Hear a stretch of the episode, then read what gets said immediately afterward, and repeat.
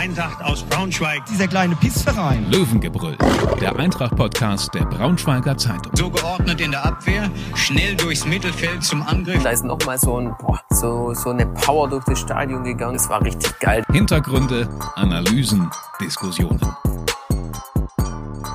Tobi, ich glaube, wir haben beim Löwengebrüll noch nie so bequem gesessen wie heute. Das ist so. Ähm, der alte klapprige Tisch mit den Mikrofonen ähm, ist gewichen. Dafür sind jetzt zwei schicke Sessel hier. Ähm, alles bequem, alles entspannt. Aber bei der Eintracht, da geht's jetzt Schlag auf Schlag, oder? Ja, also erstmal die Sessel, da bin ich auch sehr dankbar für. Ähm, kann, ich, kann ich gut mitarbeiten. Ähm, ja, bei der Eintracht kurze äh, Wintervorbereitung. Daniel Scherning hat äh, heute auf der PK extra nochmal gesagt, er mag das Wort. Ist ein Indexwort. genau, er mag das Wort Vorbereitung in dem Zusammenhang nicht, weil das so eine kurze Zeit war. Ähm, ja, Eintracht hat aufs Trainingslager verzichtet, was natürlich auch dazu geführt hat, dass jetzt das Training nicht ganz so durchgezogen werden konnte, wie vielleicht gewünscht, durch den Frost, der uns da erwischt hat äh, vor ein paar Tagen. Dennoch zwei erfolgreiche Testspiele. Ähm, das Selbstvertrauen, was jetzt kurz vor der Weihnachtspause ähm, sich so langsam angesammelt hat, das sollte nicht gelitten haben, denke ich mal.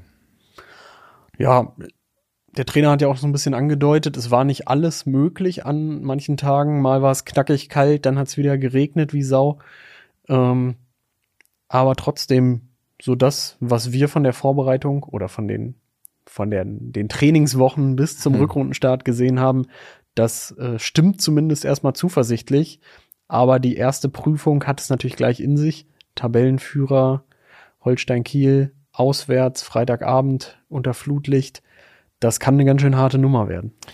Ja, mit Sicherheit. Zumal ja mit, mit Kiel auch ähm, jetzt nicht unbedingt die positivsten äh, Gedanken verbunden sind, wenn man es so mit, mit der Eintracht hält. Ich glaube, der letzte Sieg in Kiel, wann war das? 2003, 2004 in der Saison? Ähm, genau. glaube ich, da gewesen. Ich ja, ich war als kleiner Pöks. Als kleiner, als, als war Bub, ich da. Als kleiner Bub?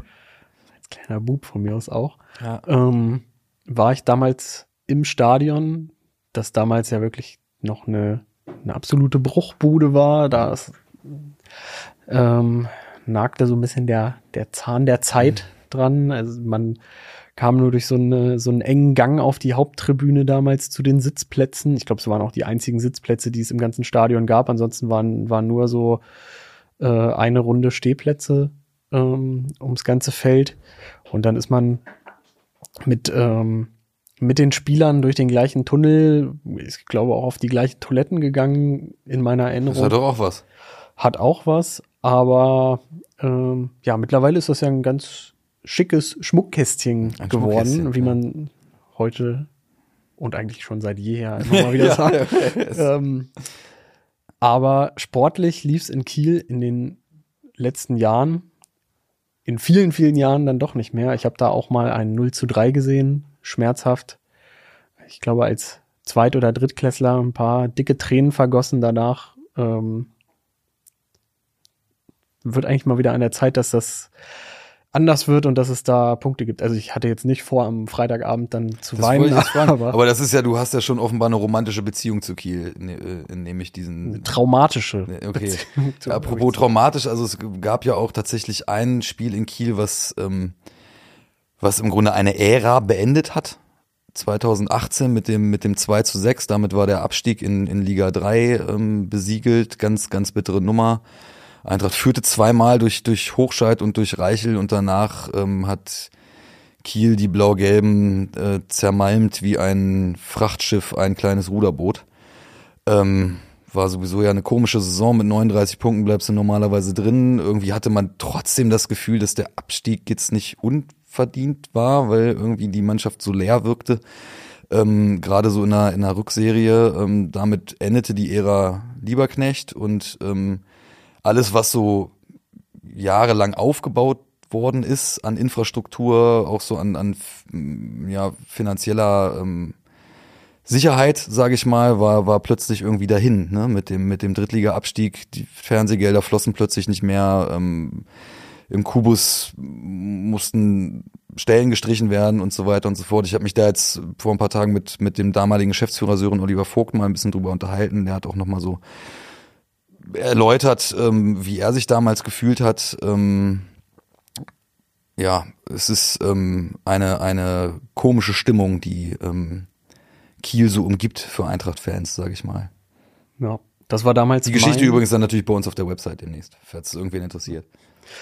Wird bestimmt den einen oder anderen interessieren. Ich werde auf jeden Fall mal reinlesen. Ja. Ähm, das war nämlich der Tag meines ersten Reporter-Einsatz für die BZ Ach, mit Eintracht Braunschweig Bezug. also bist war- du schuld eigentlich. Nee, ich war mit dem langjährigen Kollegen Daniel Mau äh, zu zweit im Einsatz. Wir sind da hingefahren und hatten irgendwie so das Gefühl, ja, irgendwie werden die das schon schaukeln. Es war ja auch die Situation, dass, glaube ich, auf anderen Plätzen auch noch irgendwas in, in die eine oder andere Richtung passieren musste, um dann wirklich dieses ähm, Worst-Case-Szenario zu bekommen. Und dann geht diese Truppe da ja auch noch zweimal in Führung.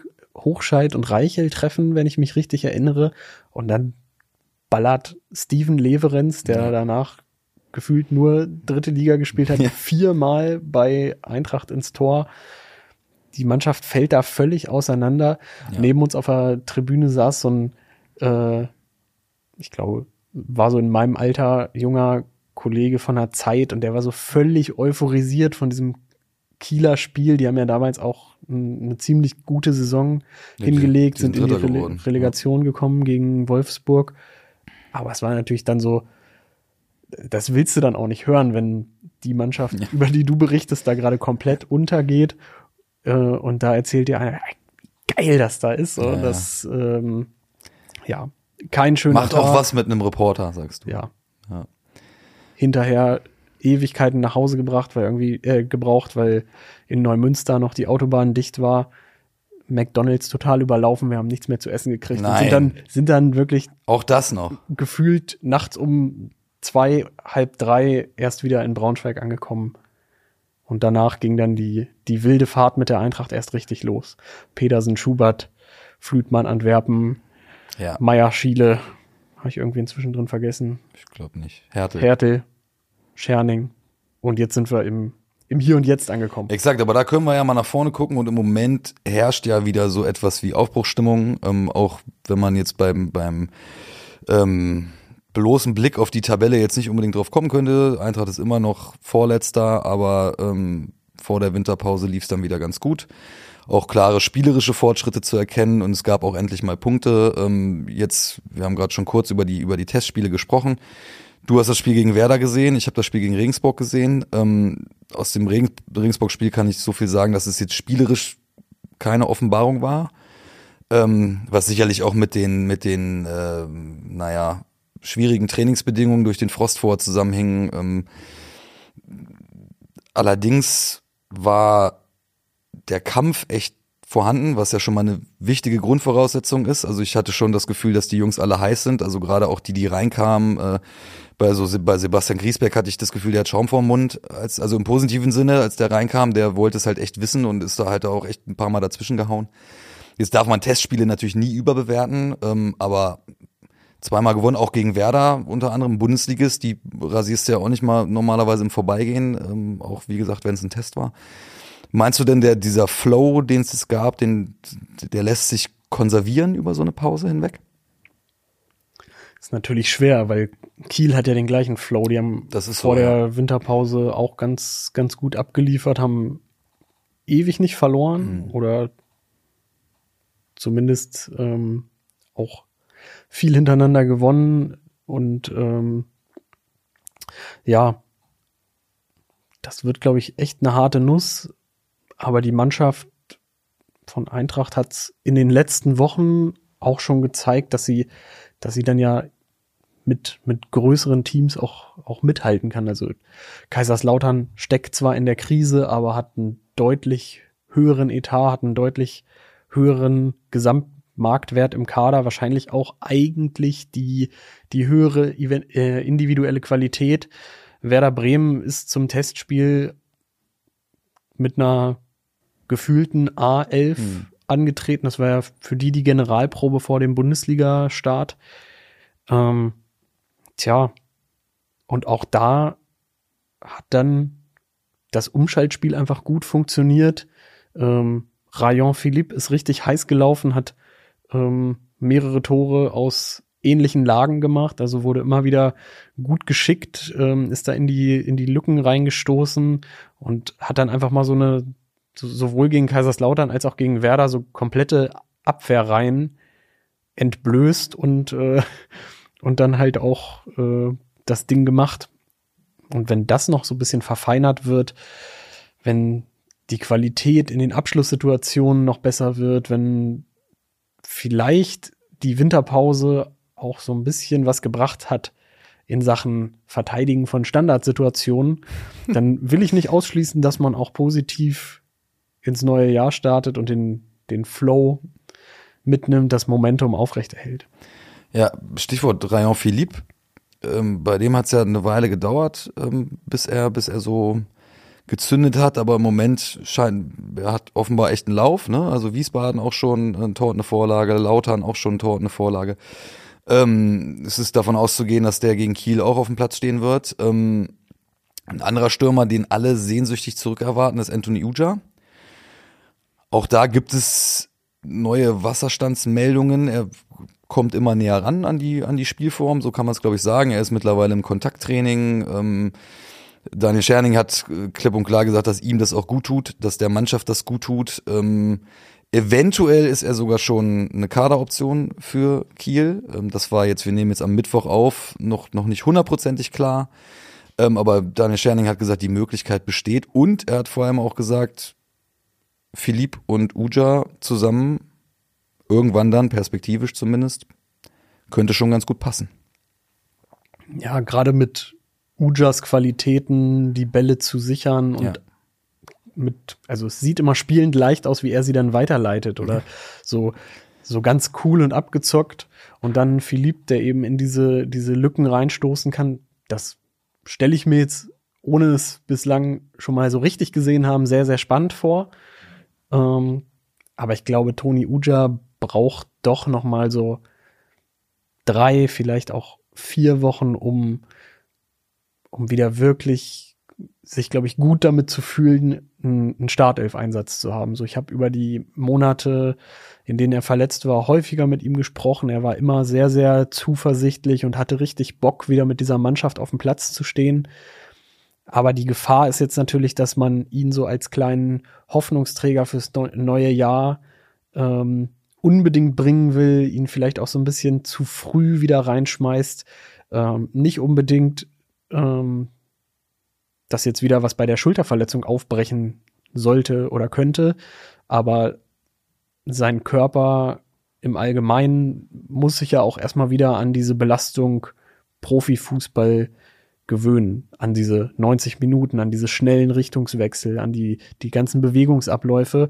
Und ich glaube, bei einem Mann mit seiner Verletzungshistorie und mit dieser speziellen Schienbeinoperation, die er hatte, oder Knieoperation, ähm, ja, da ist, glaube ich, auch ein bisschen mehr Vorsicht geboten und er und die Eintracht Ärzte und Physios sollten da ganz genau ähm, auf, auf seinen Körper hören. Aber das scheinen sie auch zu machen. Also äh, Daniel Scherning betont ja immer wieder, wir müssen vorsichtig sein, das muss langsam gehen. Ähm, deshalb sagte ich ja auch gerade perspektivisch wäre das vielleicht eine Option, die beiden. Ähm, ja, hast du natürlich völlig recht. Also den jetzt irgendwie da einfach reinzuschmeißen, nur um ihn reinzuschmeißen, das wäre natürlich irgendwie das, das äh, naja, es wäre risikobehaftet, sagen, sagen wir es mal so. Aber es gibt ja jetzt auch mittlerweile ähm, andere Hoffnungsträger, sage ich mal, ne, so wie gesagt, so ein Philipp, der trifft einen ähm, Fabio Kaufmann, der jetzt wirklich gute Spiele gemacht hat, Johann Gomez und das war ja eine Zeit lang nach Ujas Verletzung gab es ja so eine gewisse Leere im, im Angriff. Also da schien ja überhaupt keiner irgendwie, man hatte nie das Gefühl, dass irgendwer da in der Lage ist, mal wirklich richtig Gefahr auszustrahlen, um es jetzt mal ein bisschen, ähm, naja, ähm, ein bisschen überspitzt zu sagen. Ähm, mittlerweile gibt's da ja auch andere Optionen, das heißt, diese, diese Zeit, ähm, zumindest wenn es jetzt einigermaßen so weitergeht, ähm, die, die sollte Toni ja dann, dann auch haben. Ja. Also auch so Spieler wie Thor Helgason oder Florian ja. Krüger, den merkt man einfach an, dass die davon profitieren, dass es in der ganzen Mannschaft jetzt ein bisschen abgeklärter und sicherer läuft. So die, ähm, die können viel besser ihre ja zweifelsfrei vorhandenen Qualitäten mittlerweile ausspielen. Das hat man schon in den Ligaspielen vor der ähm, Weihnachtspause gemerkt, aber jetzt auch in den Testspielen. Ähm, auch von denen kann man im besten Fall die nächsten Schritte erwarten. Und ähm, ja, Daniel Scherning hat ja auch gesagt, dass es ihn wirklich freut, wie sehr der Konkurrenzkampf tobt. Jetzt nicht wortwörtlich, aber man hat schon so ein bisschen rausgehört, dass, äh, dass da schon jetzt auch wieder so ein, so ein richtiger Kampf um die Positionen ausgebrochen ist. Und ich weiß nicht, Tobi, ob du dich erinnerst, als wir im Oktober nach dem Elversberg-Spiel hier zusammensaßen mhm. und so überlegt haben, wen kannst du eigentlich reinschmeißen? Und wir sind damals zum Schluss gekommen, eigentlich, eigentlich drängt sich jetzt keine, ja. keiner so richtig auf. Stimmt. Und das hat sich ja glücklicherweise total geändert. Das ist ein Verdienst von Tscherning, das ist sicherlich auch ähm, den Ergebnissen geschuldet, ja, dass, ähm, dass das jetzt wieder so ein bisschen bei jedem Spieler nochmal andere Kräfte freigesetzt hat. Ähm, ja. Ja, hoffen wir mal, dass es so weitergeht. Man muss natürlich irgendwie auch realistisch bleiben. Es ist nach wie vor Abstiegskampf und äh, da wird es auch noch Rückschläge geben, aber ähm, die ich sage mal, so eine, so eine zumindest so eine, so eine kleine Aufbruchstimmung, die ist, die ist durchaus zurück. Jetzt ähm, Winterpause oder Winterzeit ist dann auch immer noch Transferzeit, auch wenn es schwieriger ist im, im Winter als im Sommer. Der Markt ist deutlich komplizierter für die Manager, auch für die Spieler. Ein bisschen was ist passiert am Kader bis jetzt.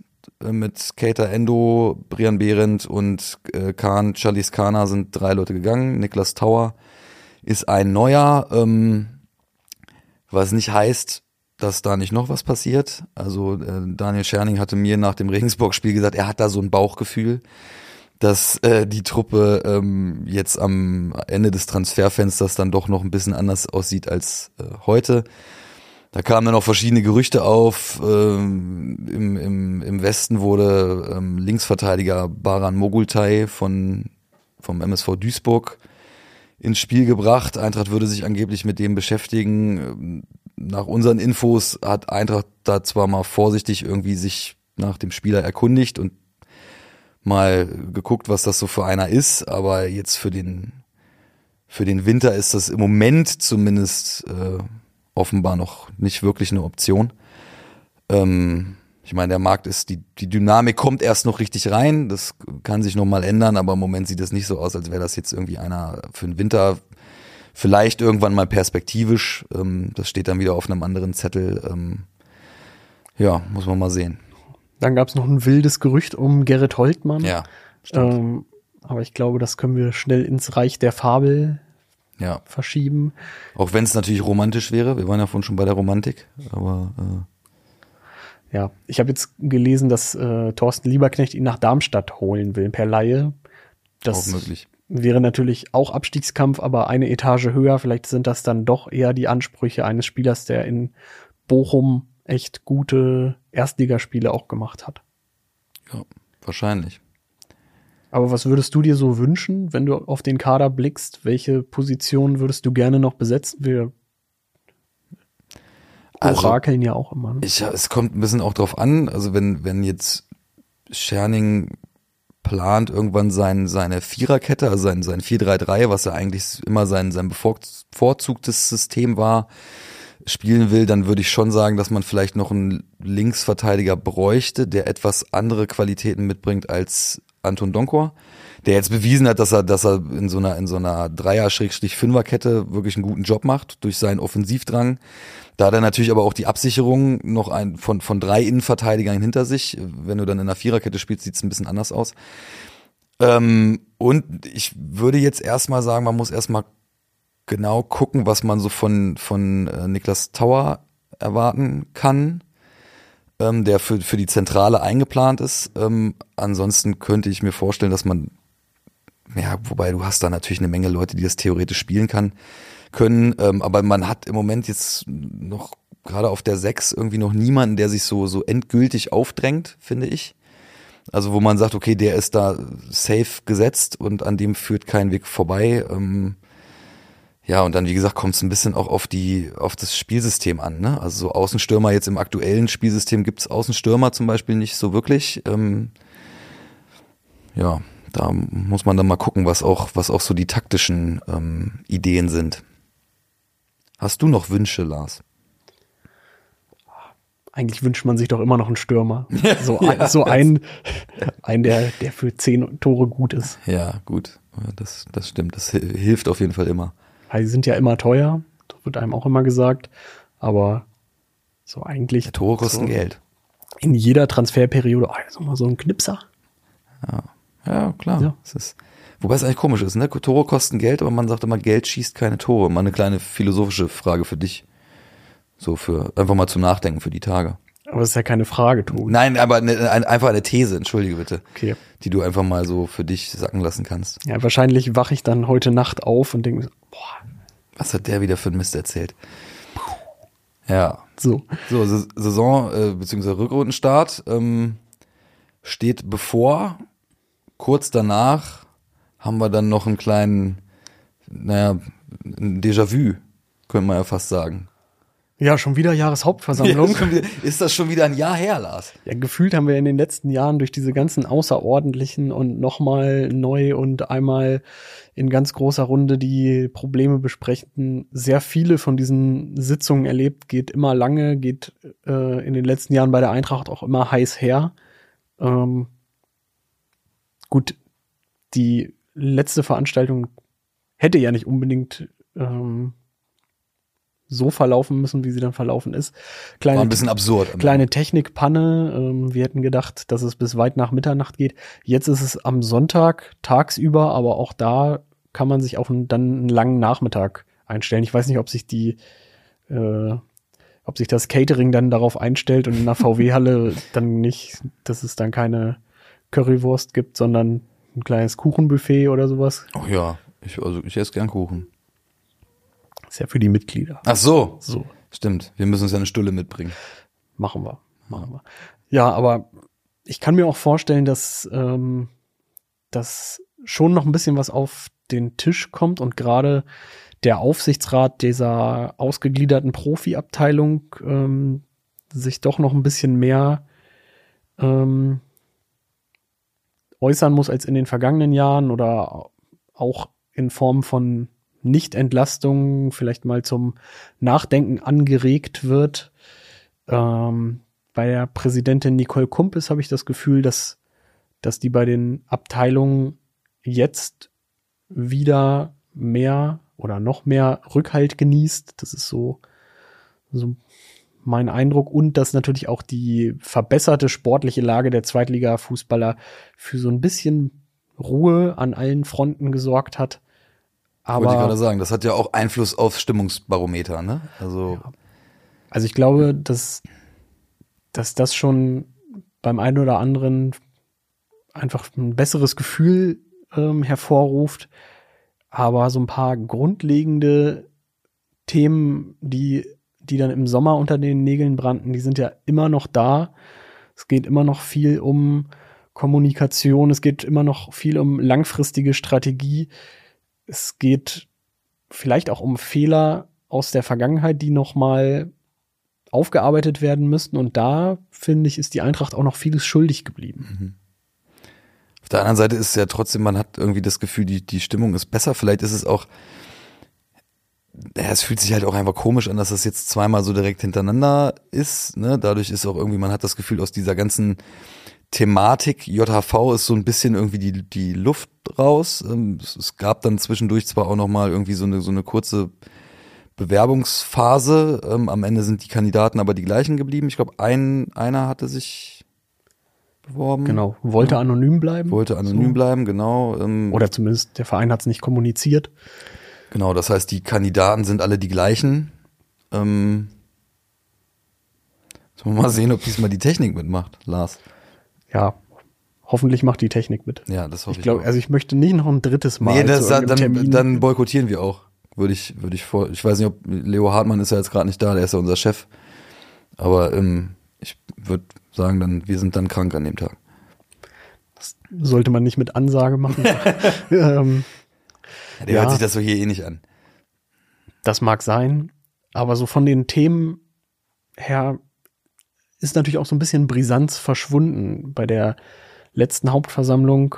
Ähm, da, da war dann Peter Vollmann gerade gerade weg.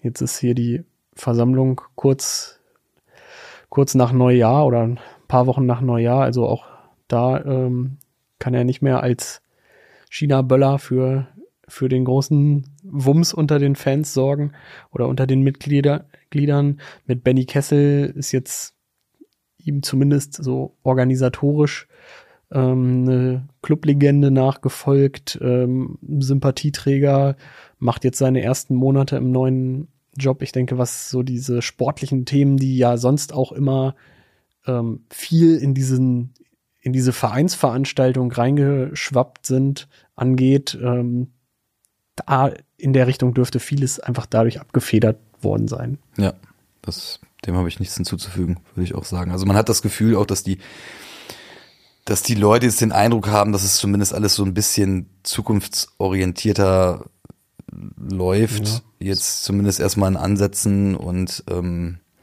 bisschen moderner, bisschen offener. Genau, und dadurch irgendwie die Perspektive jetzt ähm, zumindest potenziell erstmal ein ähm, bisschen, bisschen rosiger wieder aussieht.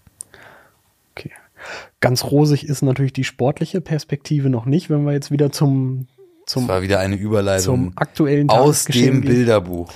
Ähm, vier Punkte sind es zum rettenden Ufer, drei zum Relegationsplatz. Es ist nicht unmöglich, aber du hast es schon gesagt, wird ein harter, langer Weg. Ja. Es wird Rückschläge geben. Aber zumindest macht die Eintracht im Januar 2024 so den Eindruck, als ob sie das irgendwie dann doch wieder schaffen könnte. Ja, also genau, wie, wie du sagst, es ist schwierig, nicht unmöglich, aber vielleicht liegt es auch ein bisschen daran, dass, dass man so, ich vermute, dass es vielen Fans so ging, uns aber ja ein Stück weit auch genauso. Also uns macht das ja auch keinen Spaß, wenn es da nicht läuft. Ähm, dass man so ein bisschen auch nach dieser, nach dieser Aufbruchstimmung ein bisschen gelächzt hat. Ähm, das tut vielleicht auch sein Übriges dazu, ähm, was dann erstmal auch nicht schlecht sein muss, ne? Also dass, dass man sich einfach danach gesehnt hat. Äh, jetzt muss man natürlich aufpassen, ein bisschen, dass, ähm, dass man das Rad nicht überdreht und, und dass man halt weiter irgendwie fokussiert bleibt und auch nicht gleich wieder ähm, alles schlecht ist, wenn es mal einen Rückschlag gibt. Ne? Genau. Ähm, muss natürlich gucken, wie aber groß dieser Rückschlag dann ist, aber oder die Rückschläge, ähm, aber es, es scheint wieder wieder machbar und das ist schon mal etwas, mhm. womit man ja vor ein paar Wochen eigentlich kaum gerechnet hat. Ja, aber vielleicht darf man auch nicht alles zu positiv sehen, wenn ich jetzt an diesen Tower-Transfer denke. Ich finde den sehr schlüssig und auch das, was ich von ihm bis jetzt gesehen habe, fand ich, fand ich gut, aber auch der hat ja lange nicht gespielt. Den haben jetzt Benny Kessel, Dennis Krupke, Philipp Schmidt und Daniel Scherning zusammengeholt. Ähm, wenn man es jetzt, es wird ja da immer von dieser Teamlösung gesprochen. Wenn vor einem Jahr das gleiche passiert wäre, Peter Vollmann holt einen Spieler nur per Laie, ohne Kaufoption, mhm. hat in der Hinrunde zwei mickrige Einsätze gehabt, dann will ich aber nicht ja. äh, wissen, wie da die Kommentare in den sozialen Medien ausgesehen hätten. Natürlich, es ist nicht ganz vergleichbar, aber ich finde schon, man, man sollte so ein bisschen aufpassen, dass, dass man da auch irgendwie mit dem gleichen Maß misst, dass man es irgendwie einordnet, dass da jetzt zwar neue Personen am Start sind, aber sich die, die Möglichkeiten der Eintracht jetzt ja auch nicht grandios ähm, ins Positive verkehrt haben. Nee, so schnell geht das nicht. Aber vielleicht sind wir ja auf einem ganz guten Weg. Wir gucken. Wir hoffen das. Wollen wir noch tippen? Wollen wir noch tippen? Ja, äh, ich als Kiel traumatisierter ähm, fahre dann ja am Freitag dahin und es muss jetzt auch einfach mal gut sein. Deswegen tippe ich auf ein 2 zu 1 Erfolg. Okay, ich, okay, gerne, warum nicht? Ich bleibe auch optimistisch, allerdings nicht so optimistisch wie du. Ich sage 1-1. Und ich glaube, wenn man in Kiel einen Punkt holt, dann ist das auch in Ordnung. Ein Sieg ist natürlich besser. Ein Sieg ist immer besser. Danke für die für diese Weisheit. Für habe ich wieder was gelernt von dir heute. Das, denkst du auch heute Nacht drüber nach? Ist, ne? ja, ja, das ist, das ist so mein Niveau, meinst ja. du? Für, mhm. so, für so Denkaufgaben, okay. Ja. Oder, oder so, okay. Gut. Gut. In diesem Sinne, bis zum, nächsten Mal. Mal. Ciao, ciao. ciao, ciao. Mehr Podcasts unserer Redaktion finden Sie unter braunschweiger-zeitung.de slash podcast.